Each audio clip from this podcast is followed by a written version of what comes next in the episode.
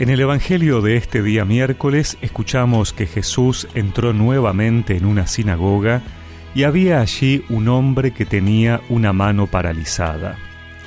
Los fariseos observaban atentamente a Jesús para ver si lo curaba en sábado, con el fin de acusarlo. Jesús dijo al hombre de la mano paralizada, Ven y colócate aquí delante. Y les dijo, ¿Está permitido en sábado hacer el bien o el mal, salvar una vida o perderla? Pero ellos callaron.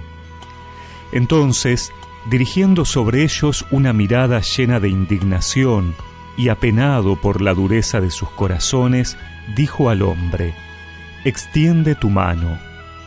Él la extendió y su mano quedó curada.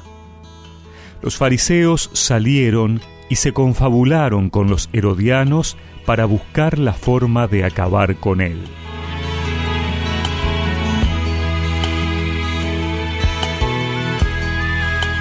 ¿Quién está más paralizado? ¿El hombre discapacitado que no puede mover su brazo por un impedimento físico?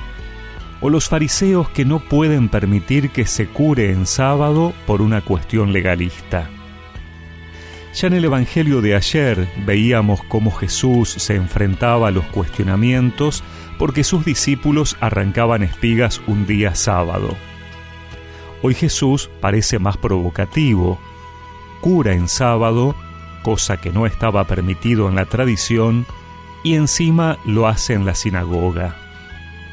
No es intención de Jesús buscar el enfrentamiento como tal, sino mover a la reflexión, tocar el corazón de estos hombres a quienes parece importarles más cumplir prescripciones antes que hacer el bien.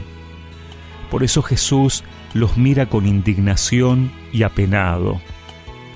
Jesús se enoja y siente tristeza ante la dureza de corazón. Pareciera que Jesús logra hacer extender la mano del paralítico pero no logra hacer extender la mano de estos hombres limitada por lo legal.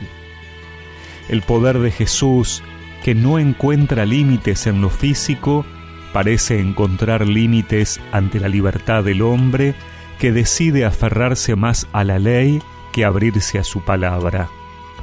Ante esto, Jesús sufre con una mezcla de tristeza e indignación.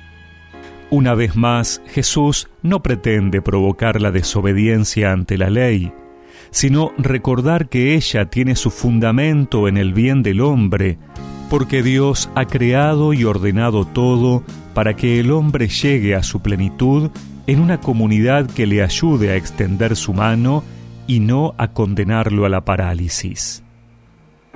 Antes que nacieras te escogí cuando llegó el tiempo te llamé. Sé muy bien mis planes para ti. No es casualidad que estés aquí. Extiende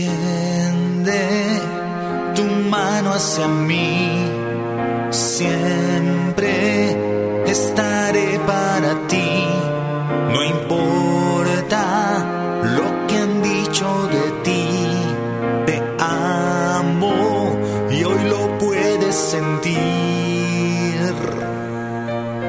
y recemos juntos esta oración.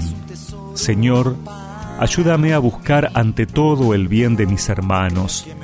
Ayúdame a extender mi mano con amor y misericordia. Amén. Y que la bendición de Dios Todopoderoso, del Padre, del Hijo y del Espíritu Santo los acompañe siempre.